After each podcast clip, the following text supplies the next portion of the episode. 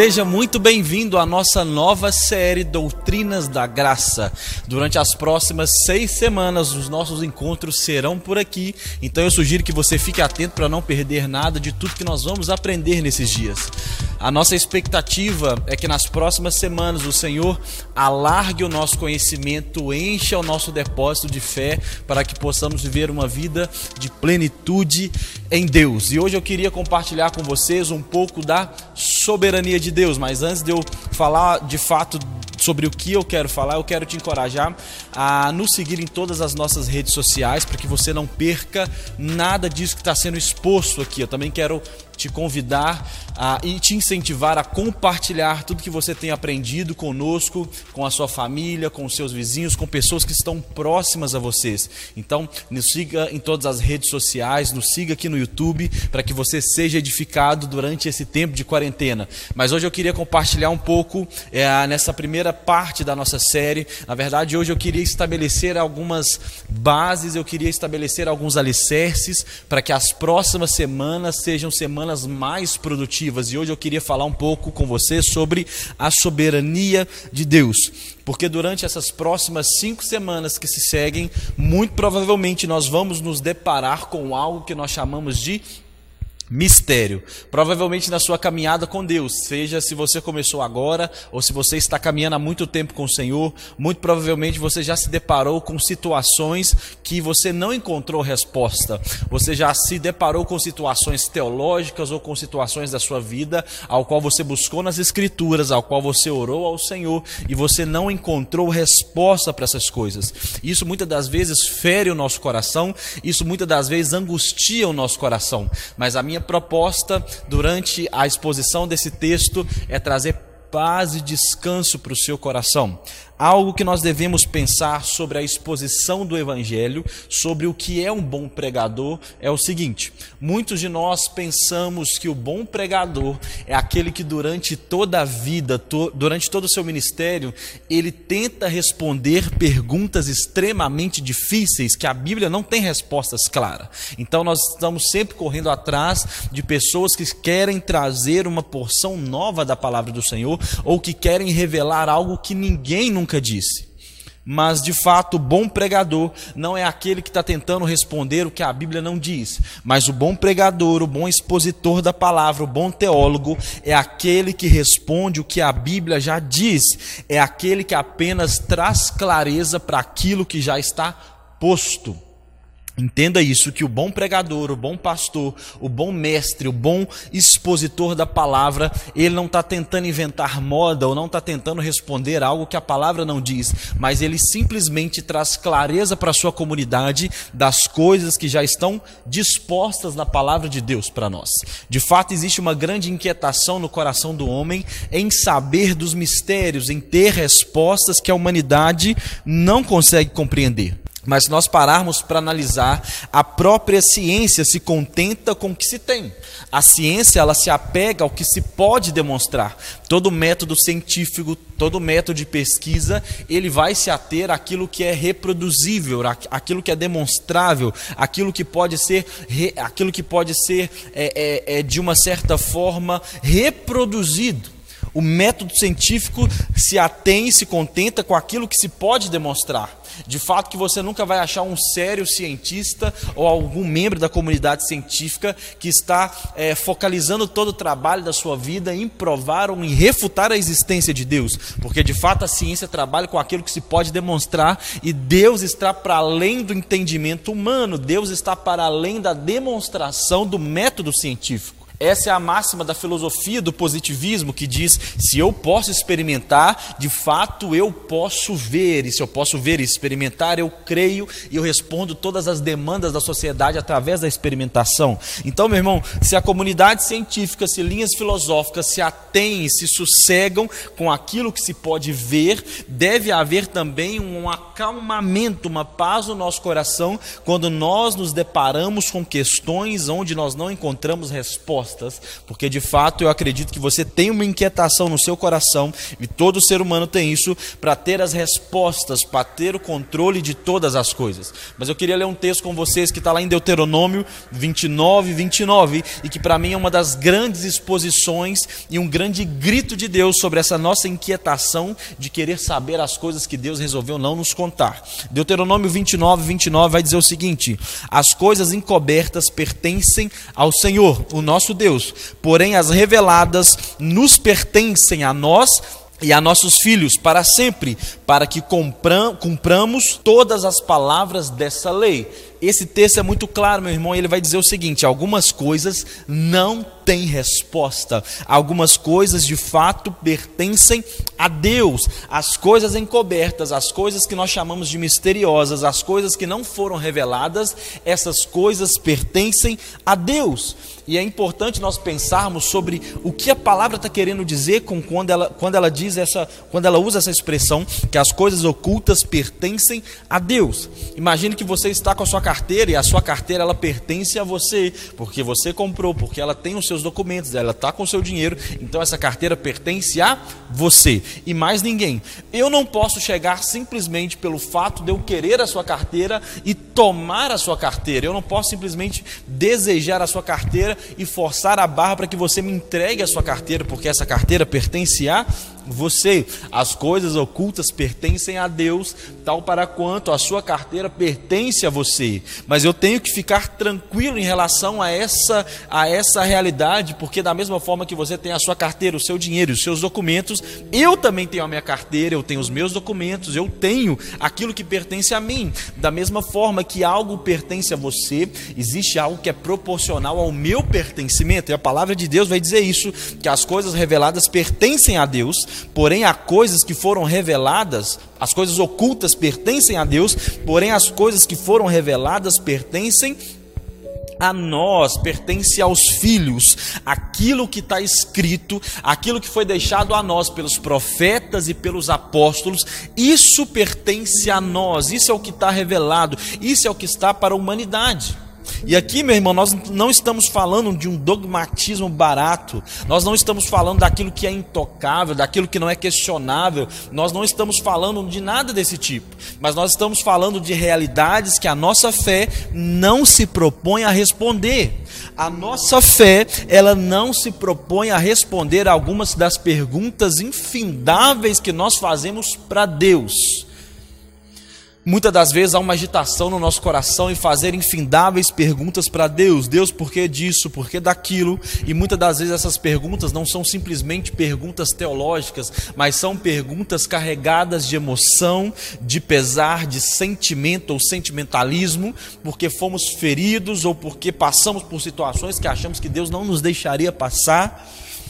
E, meu irmão, de fato, Deus deixou para nós a medida de fé e de revelação necessária para que possamos viver e viver bem. Tudo aquilo que você encontra na palavra de Deus, e a palavra de Deus de fato é, a Bíblia de fato é a palavra de Deus de capa a capa, de Gênesis a Apocalipse, sem tirar nenhuma letra, pois toda escritura ela é boa, ela é eficaz para te exortar, para te doutrinar, para te ensinar, para te encorajar. E toda a palavra de Deus, de capa a capa, ela é o suficiente para que você mantenha a sua fé e para que você cresça em revelação necessária para viver uma vida plena. Essa inquietação, meu irmão, que existe no nosso coração por saber algo a mais que o Senhor não quer compartilhar conosco, eu estou dizendo os mistérios, e nós vamos falar quais são esses possíveis mistérios. Essa inquietação no nosso coração é uma raiz adâmica da queda. É o homem dizendo: Deus, eu quero aquilo que você tem. Eu não estou é, satisfeito com isso que o Senhor me deu, mas eu quero aquilo que você tem. Foi assim com Satanás no céu. Eu quero me assentar no alto sublime trono de Deus. Eu não estou satisfeito com a minha posição aqui angelical, mas eu quero a sua posição. É a posição de Adão ao dizer, né, entre linhas para Deus: Deus, eu não estou satisfeito com o nível de conhecimento que o Senhor está proporcionando para mim. Eu quero ter o seu conhecimento. Eu quero o conhecimento do bem e do mal, seja pelo Senhor ou seja fora do Senhor. Eu quero o que é seu. Então, essa raiz de, de ficar perturbado dia e noite, inquieto por saber aquilo que Deus não quer nos contar, por perturbar a presença de Deus talvez com infindáveis pedidos e lamúrias, querendo saber respostas de Deus, meu irmão, essa é uma natureza adâmica, é uma natureza do homem caído que não se contém com aquilo que já está posto para ele, que não se contém. Pense comigo, Adão. Deus chega para Adão, chega para Eva e diz: Adão, você pode comer de todos os frutos do jardim. Você pode comer banana, você pode comer maçã, você pode comer manga, você pode comer Adão, o que você quiser, Adão.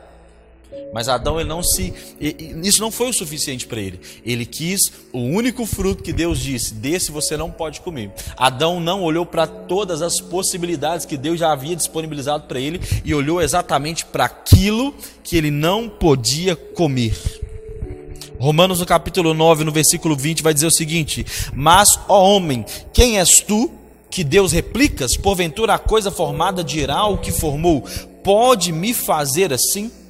Meu irmão, o homem não está em pé de igualdade para questionar algumas coisas a Deus, porque se de fato Deus é quem afirma ser, Ele é digno de toda a nossa honra, Ele é digno de toda a nossa confiança. Se Deus de fato é Mercúrio, se ele é o Senhor, se ele é o dono de tudo, ele sabe o que ele está fazendo, pois o homem não está em pé de igualdade para dizer a Deus: Deus, por que, que o Senhor me fez assim? Por que, que o Senhor me permitiu passar por essa situação? Por que, que o Senhor, sendo bom, permitiu que isso acontecesse? Pois nós somos criatura, e a criatura é fruto de um devaneio, de um sonho, de uma fantasia. A criatura é fruto da soberania criadora de Deus. Nós, enquanto criaturas, somos simplesmente fruto do poder criacional divino. E nós, enquanto criaturas, fruto desse poder criacional divino, não temos autoridade, não temos um legalismo para questionar a divindade, falar por que, que o Senhor me fez um vaso marrom, por que, que o Senhor me fez um vaso amarelo, por que, que o Senhor me fez X, por que, que o Senhor me fez Y, por que, que o Senhor permitiu que eu nascesse no Brasil no âmbito de 1989. Meu irmão, nós não estamos para esse pé de igualdade com Deus, porque se Deus de fato é o que é, Ele é digno da nossa confiança absoluta. Meu irmão, Deus não tem um plano B, porque o plano A dele nunca falha. Deus tem um plano e esse plano está operando através dos séculos de eternidade e eternidade. Esse plano ecoa e a nossa salvação está dentro desse plano. Esse plano infalível, meu irmão, esse plano dentro da soberania de Deus. E é dessa soberania que nós estamos falando, porque Deus de fato é soberano e através da sua soberania algumas coisas ele não quis revelar a nós. E a nossa salvação se encontra dentro desse plano soberano e que muitas das vezes nos desdobrar do entender essa salvação, muitas das coisas nós não vamos entender e pode ser que o nosso coração se encontre angustiado porque nós não conseguimos entender algumas coisas. E é, meu irmão, possível que nós fiquemos angustiados no meio do caminho, mas se de fato Deus é quem é, Ele é digno do nosso descanso, da nossa confiança. Porque Apocalipse 1,8 vai dizer: Eu sou o Alfa, o Ômega, o princípio e o fim, diz o Senhor, que é, que era e que há de vir o Todo-Poderoso. Meu irmão, o mistério não deve gerar angústia no nosso coração, mas deve gerar louvor quando nós nos deparamos com um mistério, com algo que é maior do que nós mesmos, isso não deve gerar angústia no nosso coração, mas deve gerar um ambiente de louvor no nosso, na nossa mente, no nosso coração e nos nossos lábios. É assim que Paulo encara o mistério em Romanos 11, 33, ele vai dizer: Ó oh, profundidade das riquezas, tanto da sabedoria como da ciência de Deus, quão insondáveis são os seus juízos e quão inescrutáveis são os seus caminhos. Porque quem compreendeu a mente do Senhor, ou quem foi o seu conselheiro, ou quem lhe deu, a, lhe deu primeiro a Ele, para que lhe seja recompensado, porque dele, por Ele, para Ele são todas as coisas. Glória, pois, a Ele eternamente. Amém. O apóstolo Paulo, quando ele está diante das profundezas, das riquezas, da sabedoria, da ciência de Deus, e ele está perplexo, porque ele está dizendo: quão insondáveis são os seus juízos, quão inescrutáveis são os seus caminhos, e ele somente rende louvores a Deus como esses, como esses caminhos são poderosos, como, como esses pensamentos insondáveis são grandiosos. Deus, eu só posso te louvar por isso. O apóstolo Paulo foi alguém que entendeu perfeitamente a soberania de Deus e não sofria pelo mistério, mas se entregava louvores a Deus, porque o apóstolo Paulo, o mesmo que escreveu Romanos, também escreveu Coríntios, e ele diz o seguinte em 1 Coríntios 13, 12: Porque agora nós vemos como um espelho em enigma, mas então veremos um dia face a face agora agora conheço em parte, mas então conhecerei tanto a ele como sou conhecido. Paulo entendia que o mistério era temporário e em breve ele mesmo, Jesus Cristo, nos contariam todas as coisas. Paulo descansava em Deus porque ele tinha a ciência e o conhecimento que esse tempo de mistério era transitório. As respostas que nós temos que não temos hoje um dia teremos e por isso eu descanso em Deus. Paulo, maior teólogo, maior apologeta, o maior apóstolo apóstolo da, da, do reino, esse homem não tinha todas as respostas. E mesmo não tendo todas as respostas e não entendendo todas as coisas, ele descansava em Deus. Paulo cria nisso, meu irmão, e por isso nós precisamos crer. Precisamos entender que a Escritura é toda a revelação que temos, mas ela não é toda a revelação possível. A palavra de Deus, eu acredito que você tem uma Bíblia na sua casa ou no seu celular, ela é toda a revelação que temos, mas ela não é toda a revelação possível. Coloque amor nisso que eu vou dizer agora, mas a Escritura revela uma diminuição de Deus, pois ele é inexplicável, ele é inencontrável, ele é inalcançável. No final da do Evangelho de João, João vai dizer o seguinte: olha, Jesus fez infindáveis outros milagres. E se eu fosse registrar tudo, não caberiam livros na terra para registrar quantas obras Jesus fez. Meu irmão, a Bíblia é uma tentativa da diminuição ao ponto que o homem possa entender a grandeza de Deus. Mas nós passaremos uma eternidade atrás da outra, entendendo e compreendendo quem Deus é. Você se lembra quando João é levado ao céu no Apocalipse para ter ali uma visão, para é, relatar tudo que havia visto? João ele fica tão perplexo que ele não consegue dar nome àquilo que ele vê. E tudo que João vai dizendo, ele diz o seguinte: Olha, eu vi X que era parecido com Y. Ora, eu vi uma rua que parecia com aquilo. Olha, eu vi um céu, uma cidade que era parecida. João ele não consegue dar nome para aquilo que ele vê porque ele nunca viu. Era tão grandioso, era tão glorioso glorioso que João simplesmente compara com coisas terrenas para chegar próximo da glória daquilo que ele viu nos céus. Quando Jesus se transfigura, o autor dos evangelhos que vai narrar a transfiguração de Cristo, ele usa das mesmas metáforas. Olha, o seu rosto ficou reluzente como tal, o seu corpo brilhou como tal, porque não haviam expressões na língua materna para descrever o tamanho da glória do Senhor. Então a Bíblia, ela é uma redução para que Deus seja entendível, porque Deus é maior do que todas as coisas. Eu não estou dizendo que Deus é maior que a Bíblia ou que a Bíblia Bíblia é maior que Deus. Meu irmão, entenda que Jesus e a Bíblia, a sua palavra são um, mas eu estou querendo dizer que Deus, meu irmão, ele reduziu em glória, reduziu para que ele pudesse caber nesse papel. Da mesma medida que Jesus, ele, ele se desfez de todo esse esplendor da eternidade para se fazer homem, para se fazer entendido. Essa é a revelação que temos, mas ela não é toda a revelação possível, porque quando chegarmos no céu, meu irmão, haverá uma revelação maior, porque hoje nós vemos em parte, e essa parte é a palavra, mas na Nova Jerusalém nós veremos a Ele como Ele nos vê. Agora nós temos uma revelação limitada da grandeza de Deus. Uma revelação limitada, e essa revelação limitada, ela não deve gerar angústia no nosso coração, mas ela deve gerar paz. Até porque, meu irmão, a nossa perspectiva que temos de Deus, a nossa perspectiva que temos da vida, a nossa perspectiva que temos do reino, muitas das vezes é uma perspectiva infantil, imatura e egoísta. Você que está caminhando comigo na nova casa, você já ouviu eu contando essa história um milhão de vezes, mas você vai ouvir mais uma vez, vai ouvir mais uma vez.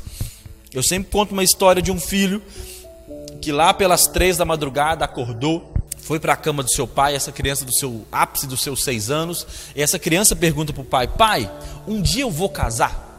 E o pai fala, ali assustado por essa pergunta, fora de time, fala: Meu filho, um dia você vai casar. E esse filho pergunta: Pai, mas eu vou morar sozinho ou o senhor vai comigo? E o pai fala: Não, meu filho, você vai achar uma esposa abençoada, uma esposa parecida com sua mãe, e você vai casar com ela, você vai morar sozinho. E esse filho começou a ficar angustiado ao pensar que o pai não mais estaria com ele. Começou a disparar uma série de perguntas, do tipo: Pai, mas quem vai fazer a minha mamadeira?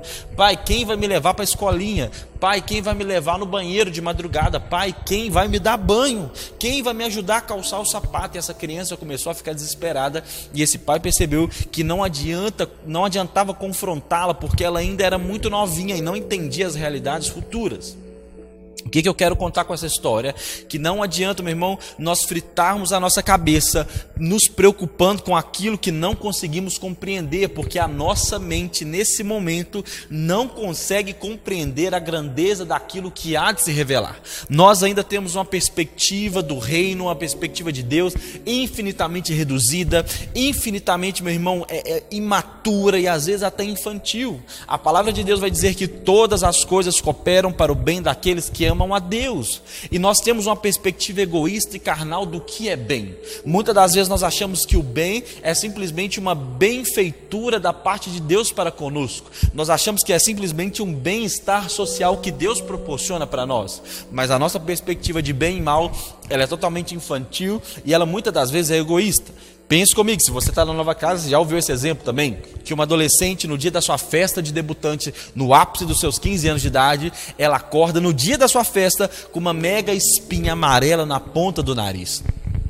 Para essa menina, essa espinha é pior que a morte, porque era o dia dela brilhar. O fotógrafo está contratado, os amigos foram convidados, o, o buffet está pronto, a festa está pronta, mas ela acordou com um monstro no seu nariz.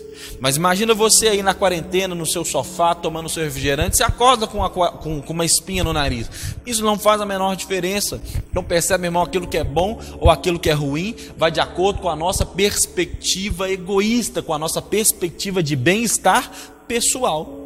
A nossa expectativa e perspectiva do reino ela é extremamente diminuída e limitada, e por isso nós devemos descansar em Deus, porque existe um limite agora para a revelação e para o entendimento, e nós precisamos descansar na revelação, naquilo que ainda está oculto para nós e confiar na bondade de Deus. Confiar, meu irmão, porque de fato algumas coisas nós não teremos resposta. Nós não vamos ter resposta, porque as coisas ocultas pertencem a Deus, e se pertence a Ele, não vai dar, não vai dar a nós. Os céus pertencem ao Senhor e a terra pertence aos filhos dos homens. Existem coisas que pertencem a Deus, existem coisas que pertencem a nós. Como que eu respondo à questão da responsabilidade humana e da soberania divina? São duas coisas diferentes. Eu sou 100% responsável, Deus é 100% soberano essas duas naturezas, elas, elas coexistem juntas, elas não se misturam. O fato de Deus ser soberano e nada sair do controle dele e a vontade dele se cumpre absolutamente. Não exclui o fato de eu ser 100% responsável pela minha vida e 100% responsável pelas minhas escolhas. Deus é tão soberano quanto eu sou responsável pela minha vida. Como que eu explico, meu irmão, o fato de Deus ser bom, o céu ser um lugar de bondade justiça, Satanás conseguir levar um terço dos céus. Se Deus é bom, como que a maldade nasceu? Como que a maldade entrou no céu? Como que a maldade entrou no coração de Satanás? Como que eu consigo explicar teologicamente isso?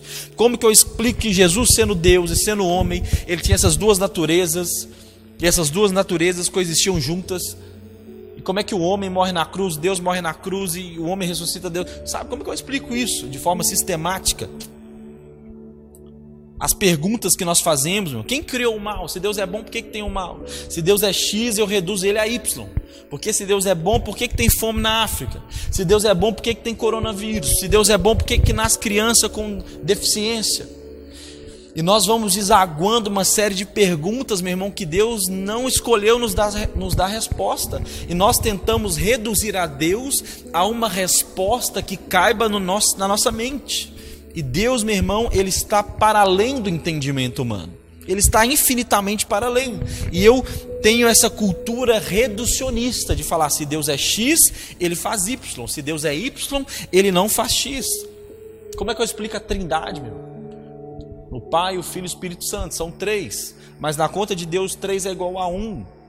Um, um, teólogo muito famoso diz o seguinte: se eu tentar entender a trindade, eu perco a cabeça. Se eu tentar negar a trindade, eu perco a alma. Como que você explica teologicamente a trindade? Meu irmão, se nós pudéssemos compreender a totalidade do que Deus é, nós poderíamos afirmar que o cristianismo saiu da cabeça de um homem.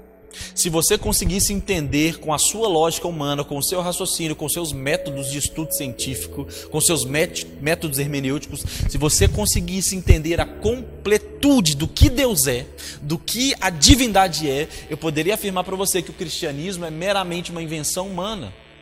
E por que, que eu tenho certeza que o cristianismo não é uma invenção humana? Porque por mais que pesquisemos, estudemos e, e, e fucemos e viremos a Bíblia de cabeça para baixo, ainda haverão mistérios que a nossa mente não consegue compreender, porque o Deus que escreveu a Bíblia, o Deus que ditou a Bíblia, o Deus que narrou a Bíblia, o Deus que inspirou a Bíblia, ele está para além da compreensão humana. Ele está muito infinitamente para além.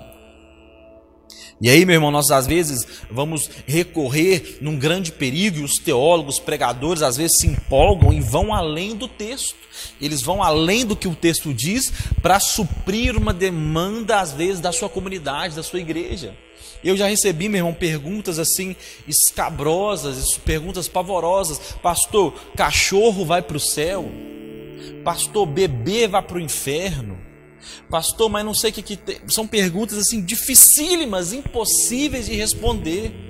São perguntas que a Bíblia não nos dá margem teológica para responder e são questões que deveríamos estar descansando em Deus. O grande problema de ficar forçando o texto, meu irmão, e não descansar na soberania é que nós podemos desaguar numa cultura satânica, numa cultura de um coração que não está satisfeito com aquilo que é nosso, mas quer aquilo que é de Deus.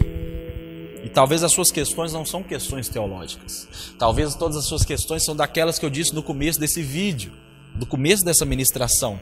Talvez são questões carregadas de emoção, de sentimentalismo. Deus, por que, que o Senhor permitiu que minha mãe morresse? Minha mãe era uma mulher crente, minha mãe era uma mulher fiel. Deus, por que, que o Senhor permitiu que a empresa do meu pai quebrasse? Deus, por que, que o Senhor permitiu que acontecesse X comigo? Houve uma vez, eu estava exatamente nesse lugar que eu estou aqui ministrando para vocês. Eu caí de um lugar, mexendo aqui na igreja, quebrei o meu braço, né? Estava trocando o projetor, caí em cima do braço, quebrei o braço. E fiquei muito decepcionado com Deus. Eu disse: Deus, eu poderia estar numa boate, eu poderia estar num prostíbulo, eu poderia estar num boteco, mas eu estou na igreja, eu estou na sua casa, eu estou te servindo e eu não ganho um salário para isso. E o Senhor deixou eu cair lá de cima e quebrar o meu braço. E eu fiquei muito decepcionado com Deus. Eu questionei a Deus. Eu fiquei bravo, porque Deus não me protegeu. Por que, que o Senhor deixou isso fazer comigo? Por que, que o Senhor permitiu que isso acontecesse comigo? E sabe o que, que Deus me disse? Nada. Ele não quis responder.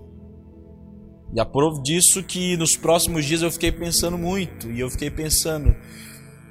Eu subi num lugar que não era para eu ter subido porque eu não subi numa escada apropriada, eu não usei o material de segurança, eu não usei as ferramentas apropriadas e eu desci de forma arriscada, ou seja, eu coloquei a minha vida em risco. Não foi Deus que permitiu que eu quebrasse o meu braço. Eu quebrei o meu braço por causa da minha irresponsabilidade. Muitas das vezes as nossas questões, meu irmão, para Deus são a necessidade de projetar a nossa culpa para alguém projetar as nossas angústias e frustrações para alguém. E Deus não, se, não pode ser defendido, ou não pode se defender, nós acabamos projetando as nossas culpas e as nossas raivas e insatisfações daquilo que é da vida. Todo mundo vai quebrar o braço um dia, ou já quebrou alguma coisa, ou vai se machucar, ou vai perder um parente. E deixa eu te falar, meu irmão, Deus não tem nada a ver com isso. O mesmo fato de Deus ser soberano é o mesmo fato de nós sermos responsáveis da vida ser ao vivo e das coisas acontecerem. Então, meu conselho para você é: fique em paz. Se você perdeu alguém e não entende, se uma porta se fechou e você não entende, se você não passou numa prova e não entende, fique em paz, pois Deus estava Deus sabia o que estava fazendo. E se Deus não quis te responder, saiba, você não precisava dessa resposta. Se meu irmão, se a Bíblia não diz com clareza, você não precisava de tanta clareza. Se a Bíblia não afirma com certeza, você não precisava de tanta certeza. Se não há resposta na Bíblia para isso, se não há resposta na boca de Deus para isso, você não precisava dessa resposta. Não precisava. Tudo que é necessário para uma vida de fé está claro como a luz do sol. Todas as doutrinas dos apóstolos sobre batismo, sobre imposição de mãos, sobre ordenação, sobre a volta de Cristo, sobre ressurreição dos mortos, sobre santidade, tudo que a igreja precisa para funcionar bem, meu irmão, está claro como a luz do sol. Aquilo que é nebuloso é porque nós não precisamos de tanta clareza. Aquilo que Deus não quis revelar, de fato, é porque nós não precisamos dessas coisas. Ninguém tem todas as respostas, meu irmão. E se você segue um pastor, um pseudo-pastor, um pseudo-líder que diz que tem todas as respostas e agora vai trazer uma revelação das revelitude poderosa que ninguém nunca falou e que Deus falou com ele, coisa que Deus não falou, meu irmão. Se Deus não falou com Paulo, se Deus não falou com Moisés, se Deus não falou com Elias, dificilmente vai falar com o seu pastor, dificilmente vai falar comigo. Se Deus não falou com esses homens, Deus não falará conosco. Porque as coisas ocultas pertencem a Deus. As coisas ocultas pertencem a Deus. Seja humilde com os limites da própria mente e descanse. A sua mente não vai entender todas as coisas. Houve uma época que comecei a questionar demais e começar a voltar.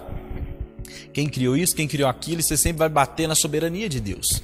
Você vai entendendo em algumas coisas, vai entendendo, vai entendendo, vai entendendo, até que você chega em Deus. Você consegue entender a criação, você consegue entender a soteriologia, você consegue entender a antropologia, mas quando você chega em Deus, há uma grande barreira e você não consegue compreendê-lo. De onde que Deus saiu? Onde que isso tudo começou? Deus está para além do nosso entendimento. A nossa mente não consegue compreender. Salomão, o homem mais sábio da terra, não compreendeu. E é interessante lembrar de um texto em Jó 38, onde Jó começa a questionar o Senhor e Deus dispara uma infinidade de perguntas. Lê o capítulo de Jó 38. Em Jó 38, versículo 4, Deus diz o seguinte: Jó, onde você estava quando lancei os alicerces da terra? Responda-me se você é tão sabido. Onde que você estava, Jó? Quando eu, eu desenhei o sol? Jó, onde você estava? Onde eu, quando eu formei os luminares e os estabeleci? Onde você estava?